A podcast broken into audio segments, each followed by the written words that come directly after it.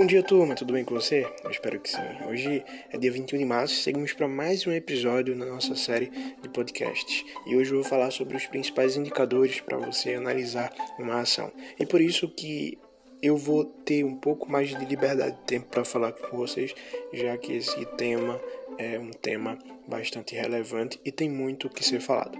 Então, fica comigo até o final.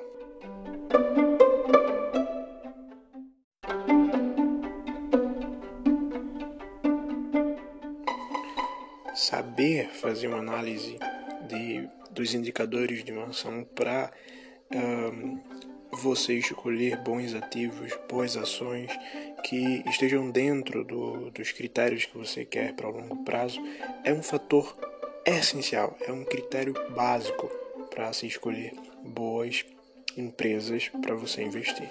Então, é, existe algumas informações que todas as empresas listadas na bolsa precisam emitir. E é baseada nessas informações que a gente usa alguns indicadores para fazer esses, é, é, esses argumentos. Né? O DRE, por exemplo, são os resultados financeiros que uma empresa é, tem que declarar né, de acordo com os movimentos financeiros dos números da empresa ao longo do ano, né, ao longo dos, dos anos. E aí temos o balanço patrimonial, que já é um relatório mais completo da situação financeira é, em relação ao patrimônio da empresa, publicado trimestralmente. Então a gente tem alguns princípios aí, alguns objetos de análise feito para a gente basear os indicadores, que são eles o DRE, a demonstração de resultados, tá? do resultado do balanço patrimonial e o lucro semanal. E baseado nesses números do relatório e do DRE, a gente consegue fazer alguns múltiplos. O que são múltiplos? São as relações feitas entre é, alguns dados e outros. Então você pega, por exemplo, é, o PL, né? que é um dos indicadores que a gente vai comentar. Então, PL é justamente o preço sobre o lucro. Então, é, uma, é um indicador múltiplo que pega dois dados e fazem a sua relação ou correlação. Esse processo de pegar os múltiplos, de analisar os indicadores, tanto mais simples quanto os mais complexos, são essenciais para você ter sucesso na decisão da sua escolha, porque nada mais entristece o coração do investidor do que comprar uma empresa e depois decidir que não comprou pelo motivo certo ou que é, não era a compra ideal, sabe? E qual que é o ponto? A questão aqui é que quando você chega um momento em que você olha para a ação e ver que não há mais motivos, né? Se você fosse comprar novamente a ação, você não compraria, então o ideal é você vender aquela ação ou aquela é, ou aquele ETF, por exemplo, e você, é, no caso, comprar somente acho que se enquadra com sua análise. Hoje a gente vai falar de análise fundamentalista, baseada em indicadores fundamentalistas. Porque existe também análise técnica, que é baseada em gráficos e os valores dos preços dos ativos ao longo do tempo. Mas a análise fundamentalista se baseia nos relatórios, no DRE, no balanço patrimonial. De análise técnica baseia-se nos gráficos e no preço da ação. Então, análise técnica é voltada para pessoas é, que querem fazer especulações, querem investir a curto prazo. Mas para a gente que está investindo a longo prazo, então a gente faz uma análise fundamentalista. E é claro que só analisar uma ação não é decisivo para você tomar a decisão de compra, né? não é o fato decisivo para você comprar aquela ação ou aquele ativo. Mas você também pode, que é o ideal, comparar aquela ação com outra ação de outra empresa do mesmo setor, do mesmo segmento. Né? E o ideal é pegar várias empresas do mesmo segmento e fazer uma comparação ali para se chegar à conclusão de qual ativo você vai escolher. E claro, né, antes de você é, analisar os indicadores, é importante você chegar para conhecer a história da empresa antes de chegar nos indicadores, para saber como é que a empresa gera lucro, qual o produto, o serviço que a empresa vende, quem é o seu é, fundador, quem é o presidente, quem é o CEO da empresa, quem é que gerencia, para que você saiba em que mãos a empresa está. Porque não, não adianta a empresa ter bons números se semana passada a gestão da empresa foi trocada por uma pessoa que é herdeira do gestor antigo que faleceu, por exemplo, e que não tem a mínima ideia de como fazer gestão de negócio. Como também é muito importante observar quem são né, os principais acionistas desse negócio. Então, quem é que participa majoritariamente das ações da empresa? Para você entender, por exemplo, se essa pessoa é relevante ou não. Porque de repente, se eu tenho um, majoritariamente acionistas é, relevantes, então isso significa que a empresa realmente tem um potencial aí. Por isso que você precisa também observar os acionistas e os controladores. Lembrando que não se observa indicador, é, não se analisa indicadores isolados. Você não vai pegar o PL né, ou o DY de uma empresa somente para chegar à conclusão de compra e venda daquela empresa. Então você não pega um indicador isolado para comparar várias empresas ou só uma empresa. Ah, o ideal, o que você precisa fazer, o que você vai sair daqui sabendo fazer, é analisar todos os indicadores em todas as empresas do mesmo setor. Isso é uma avaliação, uma análise fundamentalista, que é utilizada por investidores de longo prazo, servindo para avaliar os pilares, os fundamentos da empresa, de maneira que possa diagnosticar a situação financeira, avaliar a sua gestão, trazer perspectivas futuras em relação ao seu crescimento, ter visão clara do negócio e assim ter uma decisão mais robusta do que você realmente vai fazer. E para você chegar a esses dados, tem muitos sites que você pode acessar. Um deles é o site Fundamentos, né, que traz os indicadores, mas eu prefiro o Status Invest. Tem alguns indicadores aqui, alguns é, pontos que eu já falei em podcasts anteriores. Por exemplo, eu já gravei um podcast somente sobre o EBITDA, que é um dos importantes indicadores, principalmente para avaliar empresas, né, que pode ser muito usado para empresas que é, não possuem uma gestão majoritariamente, predominantemente física, que é, participa de edtechs, que funciona de forma ah, remota. E aí o EBITDA é o lucro que se obtém, né, a margem EBITDA é a margem de lucro que se obtém antes dos impostos, da amortização, da depreciação. É, e o outro, bastante importante, que eu, que eu também já falei aqui, é sobre o lucro líquido, né? a margem de lucro, que são é, o que a empresa gera tirando somente uh, os gastos de produção. Né? Então, lucro líquido você tem aí é, também como fator essencial para se analisar antes de entrar propriamente dito nos indicadores. O endividamento da empresa é muito importante, porque quanto menos endividamento, mais caixa a empresa tem e mais ela pode investir. Mas é claro que, obviamente, não tem endividamento não é um sinal de que a empresa é boa, porque a empresa simplesmente se endivida para crescer o negócio. Então tem empresas que se endividam muito né, para trazer ali um, um dado investimento até que certo ponto a conta possa é, se acertar. E aí a gente vai fazer uma análise aqui quantitativa né, em relação aos números da empresa. Mas existe análise macroeconômica, existe análise qualitativa e existe análise valuation. É, todas essas análises são importantes, mas a análise fundamentalista, que é o que a gente vai estar observando mais sobre a quantidade em relação aos números e os indicadores, é uma análise muito essencial. Então vamos para alguns indicadores que eu considero é, relevantes para se é, analisar. Né? Uns indicadores que é muito importante. Não é o que eu vou frisar aqui, mas você tem que sempre dar uma, uma passagem inicial neles, né? O primeiro é a margem é, líquida, né?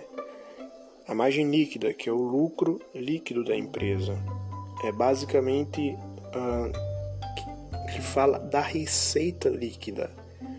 Quanto maior, melhor. Então, o que é a margem líquida? Você pega aí é, o quanto de lucro, você pega o quanto a empresa fez de, é, de receita, daquele valor da receita, o quanto ela gastou para produzir aquilo.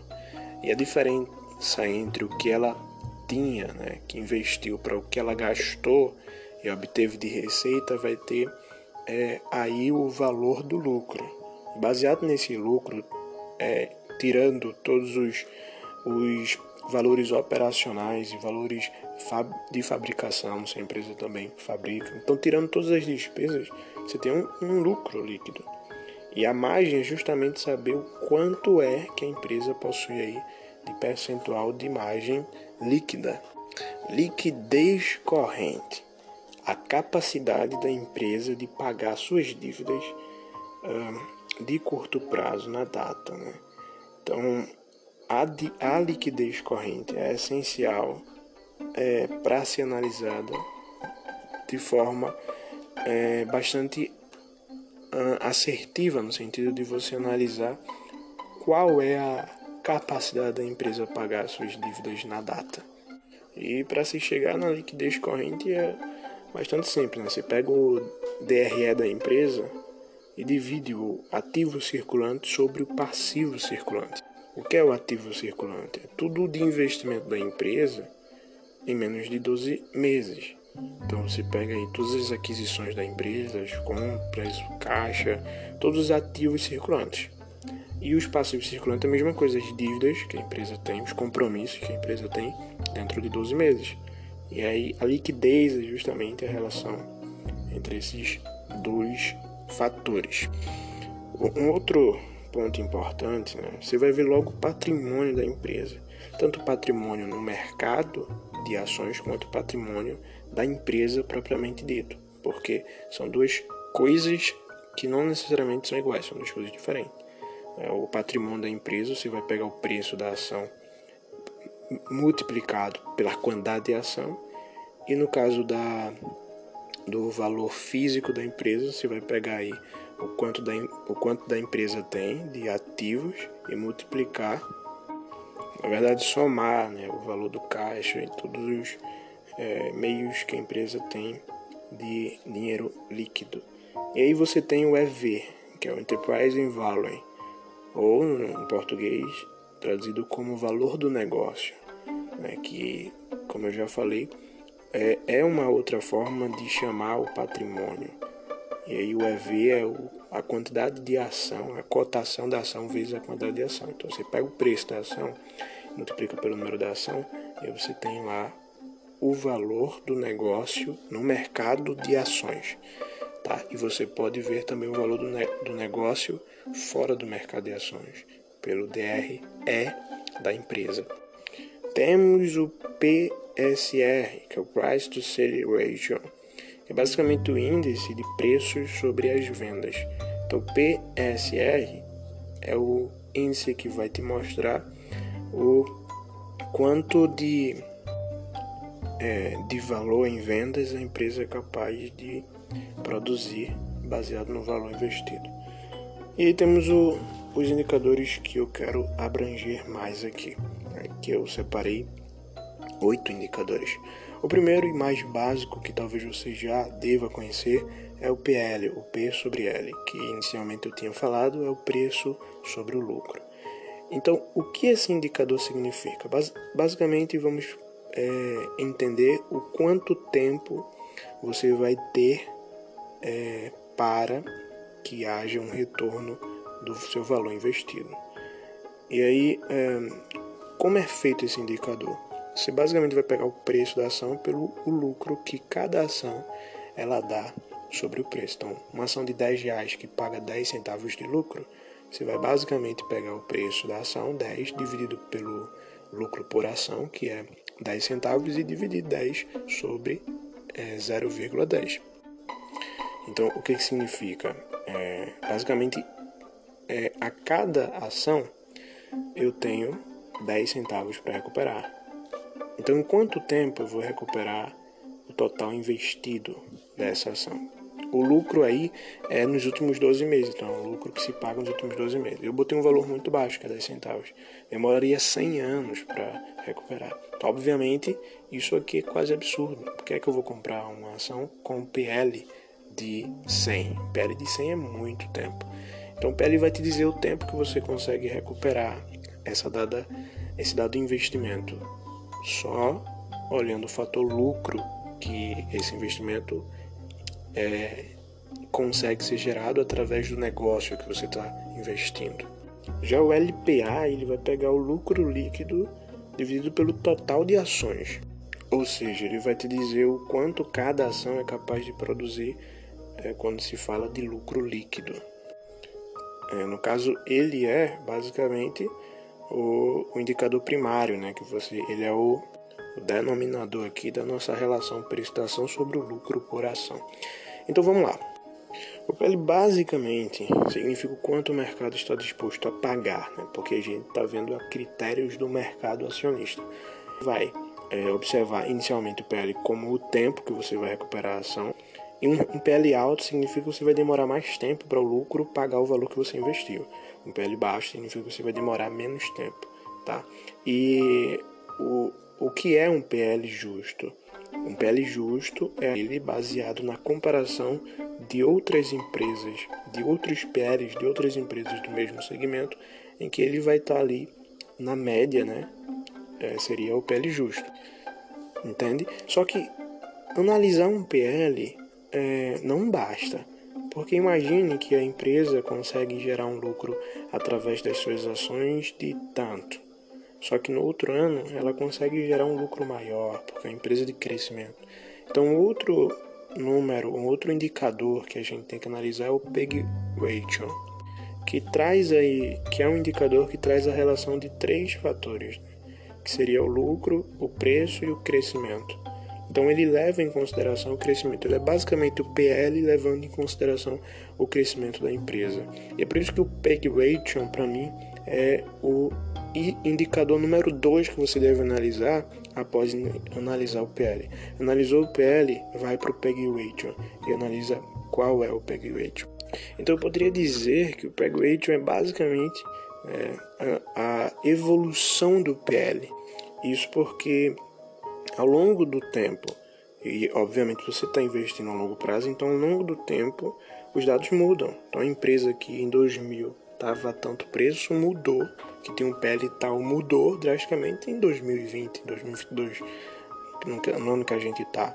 Isso porque os números mudam, tá? Taxas mudam, crescimento muda, imposto muda, inflação muda, é, número de vendas muda, tudo muda. E aí o Peg Ratio vai pegar a taxa de crescimento dos últimos cinco anos ali e vai colocar essa análise como fator incluído na análise do PL. É um PL baseado na taxa de crescimento da empresa. Ele vai considerar o crescimento. Então, a fórmula do PEG rating seria o PL, como você já sabe, dividido pelo é, dividido pelo crescimento, que seria o GARC do lucro da empresa. Então, é, vamos para um exemplo prático aqui. Então, vamos dizer que a empresa X ela tem um PL de 10 e o PL você já sabe o que é. Mas o crescimento dela está numa taxa de 10%. Então essa empresa está crescendo 10%.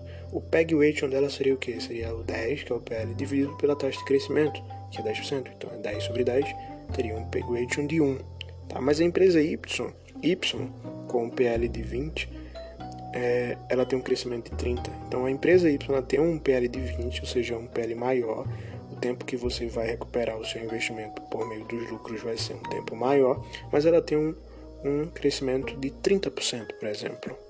E aí você tem um, um PEG rating de 20 dividido por 30, que vai dar menos de 1, vai dar 0,666, né? Então você tem um PEG rating aqui melhor, que quando você tem um PEG rating exato com o número 1, significa um PEG rating justo. Quando passa de 1, o PEG rating já indica que essa empresa não está tão legal em taxa de crescimento. E quando você tem um PEG ratio abaixo de 1, você tem um PEG ratio melhor, né? Quanto mais baixo de 1 e maior que zero, melhor é o PEG ratio. Então, é, a, a, empresa Y, apesar de ter um PL maior, ela tem um PEG ratio melhor. Então, o ideal para se investir seria na empresa Y, que está tendo um crescimento maior e ao longo do tempo a diferença vai ser muito grande na geração de lucro que essa empresa vai te proporcionar. Por isso que você nunca deve é, analisar o PL isoladamente, sem analisar o PEG ratio atrelado a ele. Agora, para finalizar esse PL e PEG ratio, eu queria perguntar o que é melhor? A empresa X com um PL de 10 e um, uma taxa de 10, que daria um PEG ratio de 1, e a empresa Y com um PL de 20 e a taxa de 20, que daria também um PEG ratio de 1. Só que a empresa X tem PL 10, a empresa Y tem PL 20. Tá? Então, obviamente, o melhor seria a empresa X, né? Não. Apesar dela ter um PL maior, ela, a taxa de crescimento da empresa X é a metade da taxa da empresa Y. Então, a empresa Y ela consegue aumentar os seus lucros o dobro de percentual que a empresa X consegue. Então, obviamente, daqui a um tempo, a empresa Y vai ser muito mais rentável do que a empresa X. E como eu estou falando, a gente investe a longo prazo. Então, no longo prazo, isso aqui vai fazer uma diferença muito grande. Então, o ideal seria investir na empresa Y. Por isso que além de analisar o PEG ratio, o outro indicador que eu quero falar com vocês é o CARG, que é o CAGR. CAGR, que é um indicador de crescimento. Ele mostra o quanto a empresa está crescendo, é a taxa de crescimento, é exatamente é, o último ponto do PEG ratio ali, aquela taxa. Existe esse indicador específico para ser analisado justamente quando você vê uma empresa que tenha um PL, né, tá analisando outra empresa que tem outro diferente, mas essas empresas estão tá com PEG ratio igual, então você vai lá para a taxa, que é o CARG. Gente, eu não sei se pronuncia exatamente CARG, mas é, é CAGR, né? KGR. E aí ela é a taxa anual de crescimento é, composta, tá? E como essa taxa se diz respeito ao lucro, o que você vai pegar é o número de lucro para se calcular a taxa. Como é feito o cálculo dessa taxa, desse KGR? Você vai pegar o lucro final, o lucro inicial, fazer uma subtração e dividir por é, pelo tempo. No caso, você vai pegar, ó, vamos lá. KGR. GR, você vai pegar o valor é, inicial, você vai pegar o valor inicial e o valor final do lucro que a empresa proporcionou. Então o cálculo é feito assim, ó, presta atenção. O valor de lucro final vai ser dividido, tá? Não é subtraído. Desculpa, eu falei errado. Então esse valor aqui final, ele vai ser dividido pelo valor inicial.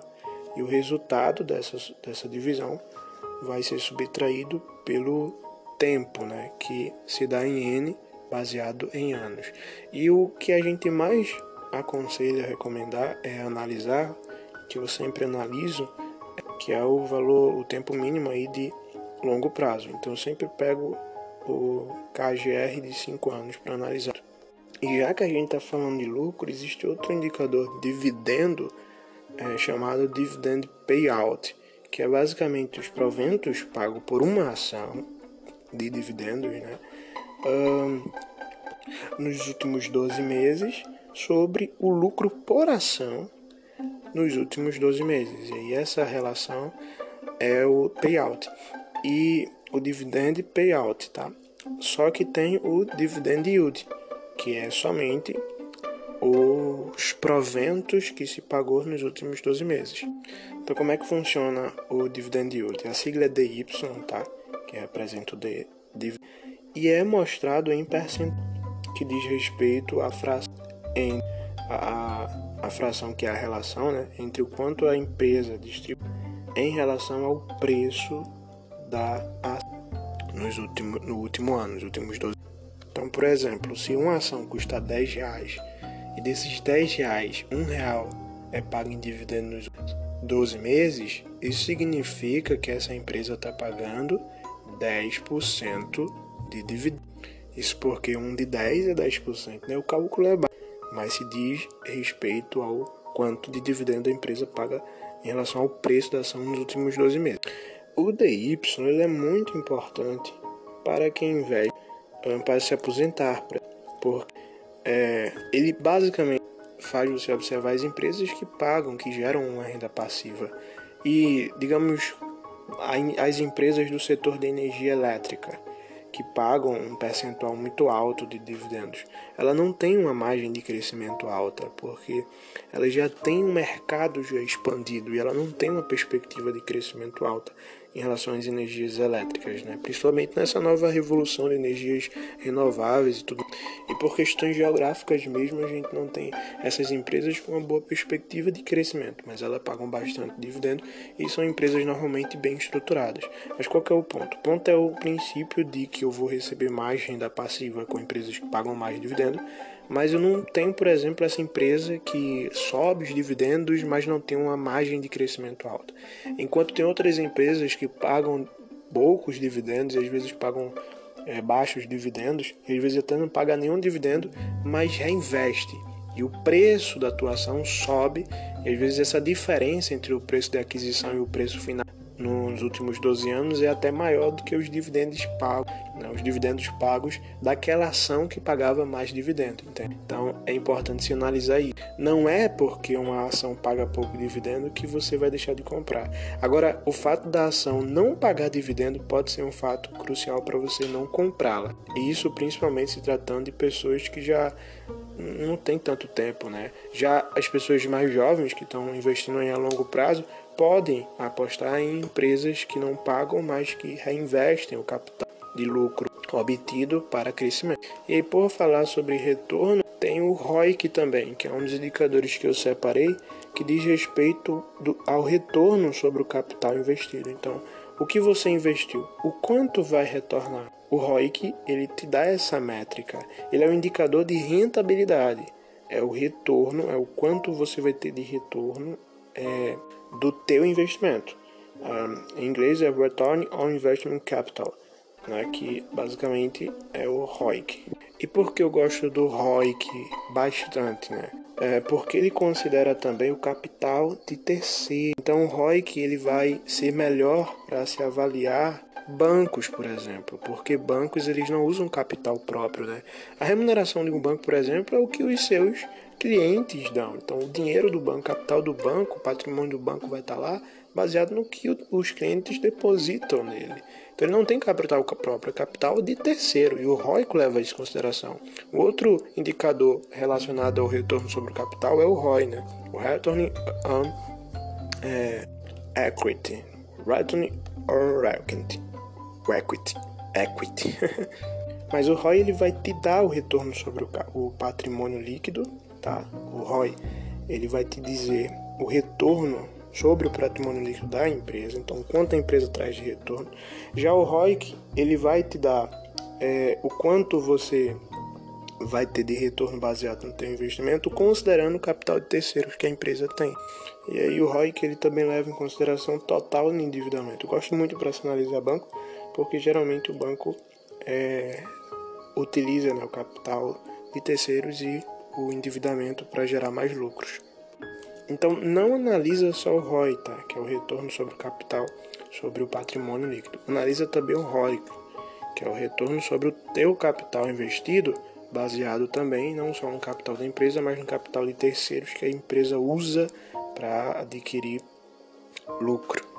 ROI você vai analisar sob a ótica do que a empresa é capaz de através do seu próprio capital. E aí é, o ROI ele serve tanto para analisar a rentabilidade em si, né, o quanto você vai ter ali de rentabilidade, quanto para analisar a gestão, porque você está partindo do pressuposto que aquele capital é de patrimônio da empresa. Lembrando que ele não considera é, patrimônio de terceiros como ROIC. Estou chegando já nos meus dois últimos indicadores, tá? Para depois eu fazer uma análise aqui de alguns bancos que eu separei. Mas antes eu quero saber se você tem gostado desse podcast, se você está aprendendo alguma coisa, se dá para aprender, o que, que você acha que eu poderia melhorar. Deixa aí nos comentários abaixo porque com certeza vai ser uma ajuda muito grande para mim. O outro indicador é o P sobre VP. PVP, que é o preço sobre o valor patrimonial. E esse indicador é bastante importante e eu vou dizer por quê. A fórmula do PVP é o P, que é o preço da ação, tá?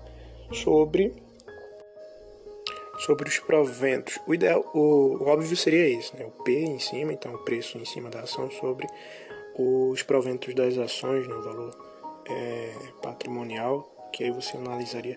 Mas para fazer um P sobre VP no mercado financeiro, você faz o contrário. Você pega os proventos nos últimos 12 meses que, a, que uma ação pagou e divide pelo preço total da ação. E você tem o PVP. Esse indicador é literalmente né, um, o que se paga pelo que se vale. Então é um indicador bastante importante para saber o quanto da empresa vale. Né? O número representa o quanto é, o, o, o quanto se paga. Então quanto é de tempo que a empresa se paga pelo que ela vale. Existe também outro indicador correlacionado a esse chamado conhecido como P sobre VPA, né, que é o PVPA com acréscimo do A no final, que é o, o preço atual da ação sobre o valor patrimonial por ação. Então é algo é, que considera uma complexidade maior. É interessante também ser observado. Lembrando que em alguns casos um dos dois vai ser melhor, é, uma melhor, um melhor indicador. Mas o P sobre VPA ele vai trazer uma relação aí do patrimônio por ação. Então é basicamente, literalmente, o que se paga pelo que se vale. E por fim, um pouco de dívida, né? É sempre bom observar a dívida e é interessante observar a dívida bruta sobre o patrimônio líquido, para você ter uma, uma noção mais clara do, da saúde financeira. Você vai pegar a dívida bruta, tá? que é a, a dívida considerada é, de forma geral, sobre o patrimônio líquido, dinheiro é líquido, patrimônio no caso líquido, quanto a capacidade de pagamento que a empresa tem líquido, né? Ba é, baseado na dívida bruta. Então essa relação te dá um pouco mais de confiabilidade na questão de dívida. Nunca é bom a, a compra de empresas, de ações das empresas que estão bastante endividadas e que o seu endividamento é maior do que o seu patrimônio. E o indicador que eu quero realmente que vocês sempre analisem é o DL sobre EBITDA, que é o tempo para pagar a dívida propriamente dito. O tempo é para pagar dívida líquida, um, sendo o EBITDA constante, tá?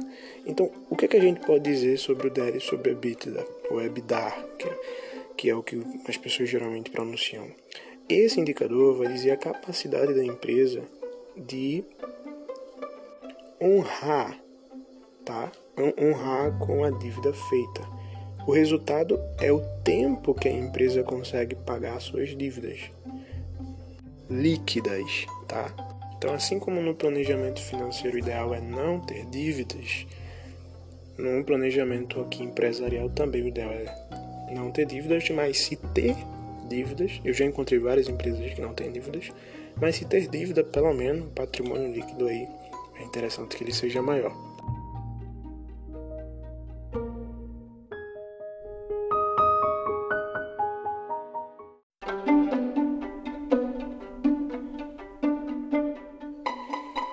E para finalizar, eu vou trazer aqui alguns bancos e fazer uma comparação. Eu trouxe o Itaú, o Banco Inter, o Nubank, o Banco do Brasil e o Santander para a gente fazer essas análises aqui. É claro que isso aqui não é recomendação de investimento, mas é alguns dados que eu pegaria para a gente analisar. Então, começando pelo Inter, o BIDI 11. Então ele tem um DY de 0,48%, um PEG-weighting de 0,84%. Ele tem um ROI de 0,41%, infelizmente não conseguiu PL, mas o PEG-weighting aí é de 0,84%, tá? Um, ele tem um ROI de 0,41% e um PVP de 2. O KRG dele, o KGR, é de 30,33 de receita, tá? Em crescimento de receita e em relação ao lucro é de 6,43%. Então é um banco bom, mas não paga um bom dividendo nas é, ações Unities, né? Se tratando de uma empresa listada na bolsa brasileira, então ela tem aí um esses dados. Tá? E o Nubank. O Nubank é uma BDR.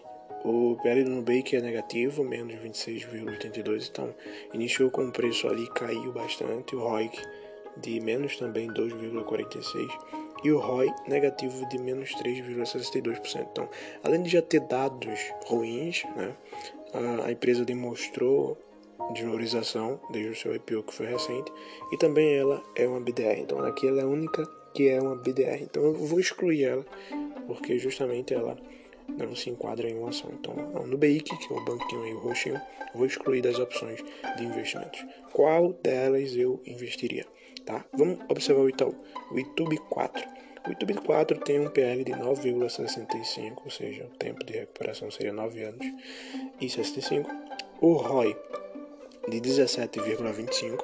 Tá, mas antes de ver o ROI, é interessante ver o PEG Ratio em comparação com o PL, né? O PEG Ratio do, do Banco Itaú é de 0,23. Veja que está menos de 1 e está maior que 0, ou seja, o PEG Ratio está muito bom. Então, tendência de, ela vem tendo esse crescimento e tem um PL aí de 9,65 que, claro, não é essas coisas, mas para alguém como a gente que está investindo a longo prazo seria interessante. O DY é de 2,78, então aqui ó, o DY dela é baixo, tá? Mas é maior do que o DY do Inter. O do Inter é 0,48 uh, nas ações do índice. Mas ainda assim é um DY baixo Obviamente que ela tem um peg ratio muito bom. O PVP é de 1,57 e o KGR dela é de 2,26 em relação à receita percentual e 4,35 em relação ao lucro. Então ela tem crescido mais em relação ao lucro do que a receita, diferente do Banco Inter, que cresceu mais na receita em relação ao lucro. Cresceu um lucro pequeno. Isso porque o Banco Inter é novo, tem muito menos tempo do que o Itaú no mercado. E você sabe, né? Eles precisam diminuir o lucro para aumentar a receita e conseguir alavancar o nome. Então, é Vamos deixar o Banco Inter e o Itaú. São dois bancos que, preferivelmente, eu escolheria o Itaú, justamente por causa do PEG ratio aqui que está menor. É, tá 0,2, o Itaú tá 0,8. Né? Apesar do PL, é, que o Inter eu não descobri, eu não consegui identificar. Então, se vocês conseguirem ir, mas por essa incerteza do PL, tá? E pela é, questão de crescimento de lucro, apesar da, do, do Inter se trazer um bom lucro, o Itaú já tem um maior nome no mercado e o Itaú traz um dividend yield maior. Então o Itaú ele tem maior pagamento de renda passiva. E por fim, por final, ainda falta o, o Brasil e o Santander. Então o Brasil ele tem um PL de 4,82, tá? E um PEG de 0,04. 0,9, melhor dizendo. Então aqui o Banco do Brasil está melhor do que todos, tá? O ROI que é de 6,67, ele tem um ROI de 14,58%, o DY de 8,07% e um PVP de 0,72%. Um, o Banco do Brasil tem um KGR de 5 negativo em relação à receita, 5, 87% negativo e tem em relação ao lucro 22,64 positivo. Então legal. Então veja que apesar da receita dele cair nos últimos 5 anos, ele aumentou o seu lucro. Então entre os três o que mais eu é, o que mais me, me encantou foi o Banco do Brasil. Tem um DY de 8,04, né? o BBA é, o BBAS S3. Mas lembrando que eu não estou observando também é, as outras ações do Banco Inter, estou né? observando só as units de terminal 11 e do Itaú do terminal 4, YouTube 4.